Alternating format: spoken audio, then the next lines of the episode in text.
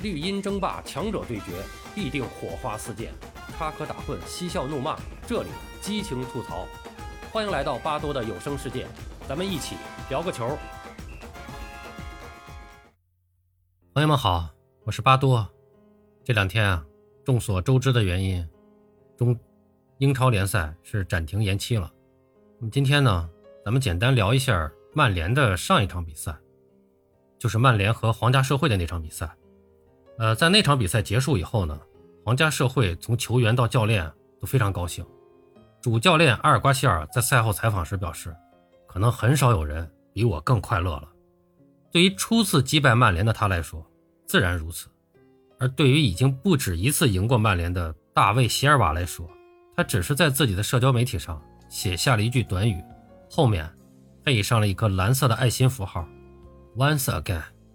再一次。”然而，当皇家社会在老特拉福德球场庆祝胜利的时候，曼联方面不发一语，因为在赛前，英国女王伊丽莎白二世在苏格兰的巴尔莫勒尔城堡离世的消息传来，转播这场比赛的英国电视台取消了赛前的演播室环节，中场休息的商业广告全部停播，于是曼联方面也取消了赛后的所有媒体活动。滕哈赫不仅没有接受欧足联持证媒体的采访，也没有接受曼联电视台的采访，包括赛后的新闻发布会。不过可以预见的是，即便接受媒体的采访，滕哈赫也不会说出什么好话。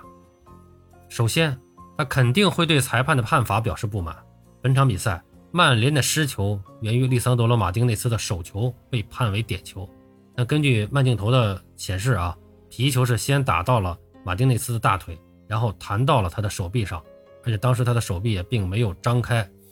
那么，虽然 VR 在随后进行了核查，但是没有给出异议。于是，主裁判来到场下亲自查看，最终呢没有推翻自己的判罚，啊，还是给了点球。那么最终呢，皇家社会由门德斯罚中点球，这一粒进球成为了全场比赛的唯一进球。不过，即便刨除这粒点球，曼联也不会拿下比赛的胜利，因为他们自己也没能把皮球送进对手的大门。即便他们完成了十五脚射门，所以滕哈赫应该也会对球队把握机会的能力感到遗憾。十五次射门里，本场比赛获得首发机会的 C 罗完成了四次，是本场比赛射门次数最多的场上球员。很可惜的是，全部未能中靶，唯一一次命中球门范围的射门。也被判罚越位在先。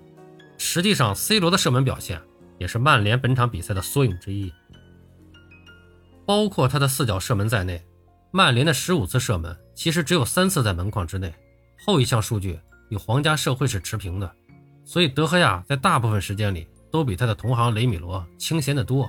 但面对的压力其实比雷米罗还要大一点。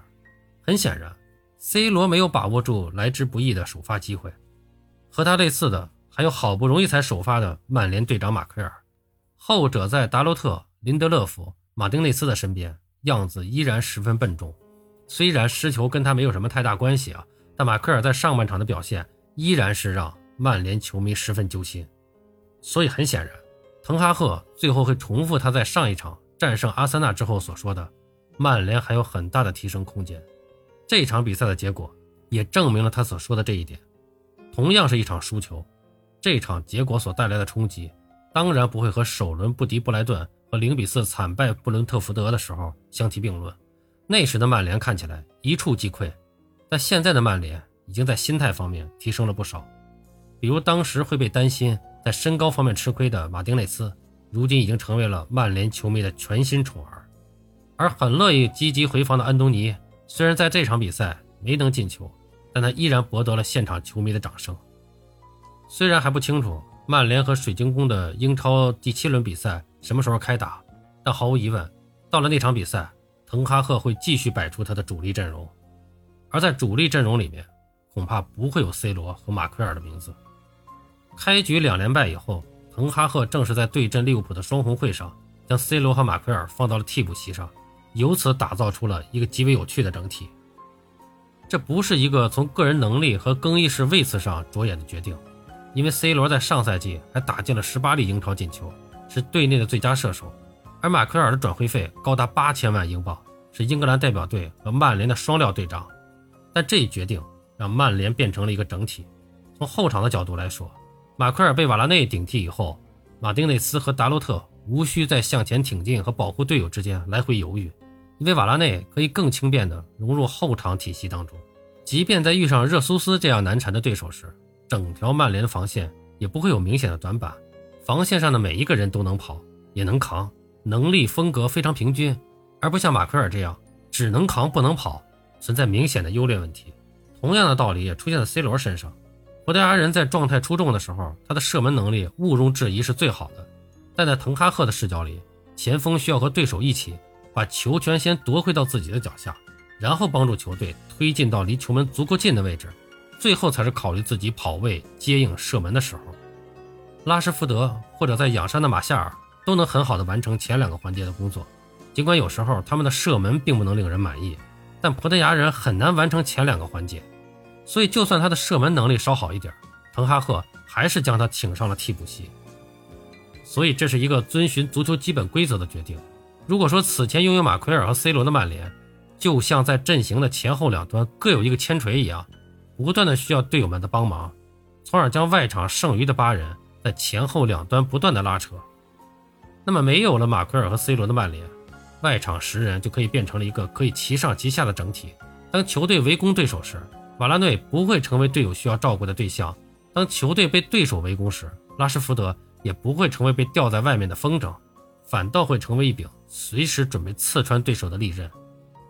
本场对皇家社会的比赛，当 C 罗在门前一次次的展现遗憾的神情和肢体动作时，与其说他在抱怨队友的传球质量，莫不如说他是在懊悔自己不可避免的下滑的能力。从过去他替补的四场连胜。到他首发的这场失利，他急切的想要证明自己依然可以是滕哈赫在锋线位置上的第一顺位。但随着机会从他的身边一次次溜走，随着时间推移，而无法逼抢对手的他显出疲态，几乎所有人都已服老，只剩下他还不愿意。其实后卫线的马奎尔也是如此，只不过还算年轻的他尝试着证明自己还可以跟上队友的脚步，但沉重的身体所带来的惯性。是无法随着意志的，是无法随着坚强的意志而消失的。他们都在努力，即便那可能是无谓的努力。我们无意抹杀 C 罗传奇一般的职业生涯，因为历史和数据就在那儿，谁也抹杀不了。就像我们也无意抹杀马奎尔在曼联过去几年的重要性，英格兰人为俱乐部的付出也不会被遗忘。但在如今的曼联，在当下的时刻，C 罗和马奎尔在大多数比赛坐上替补席。就是滕哈赫的曼联应该进入的常态，不管他们本人愿意与否。他们在大多数的比赛中替补待命，就说明球队在这些核心位置上的表现还不错，球队还可以保持一个整体的状态。等到局势发生变化的时候，C 罗和马奎尔便可以披挂上阵，在短时间内奉献他们可以奉献的特殊能力。只不过这会牺牲 C 罗的进球数据和马奎尔的出场时间。俱乐部比任何人都大，这句话并不难懂。在福克森退休的九年时间里，很喜欢说这句话的穆里尼奥在众叛亲离之中下课；不经常说这句话的索尔斯克亚在惨淡战绩中下课。实际上，表达过这个意思的朗尼克在一片麻木中结束了自己的救火工作，但却无法完成自己作为顾问的工作。最终，是没有包袱的滕哈赫在重压之下做出了这个艰难的决定，让曼联在两连败之后收获了英超赛场上的四连胜，证明了自己的正确性。而这场很多主力轮休，C 罗、马奎尔首发却不敌皇家社会的比赛，则以反向的方式再次证明了滕哈赫决定的正确性。受到女王离世的影响，英超联赛需要延期举办，这样一来，曼联能够获得大量的空档时间。这些时间不仅能让主力球员获得更多的休息时间，以此来更好地维护自己的身体状态，也能让整支球队获得更多的战术课时间，以此。来更好的成为一个整体。或许在未来的比赛当中，势必需要再度实行轮换的曼联，能拿出更好的状态和表现来应对沉重的赛程压力。到了那个时候，替补球员们才有望冲击主力球员的位置。但在那之前，C 罗和马奎尔都要付出十倍、百倍的努力。好了。今天咱们就聊这么多，感谢您的收听，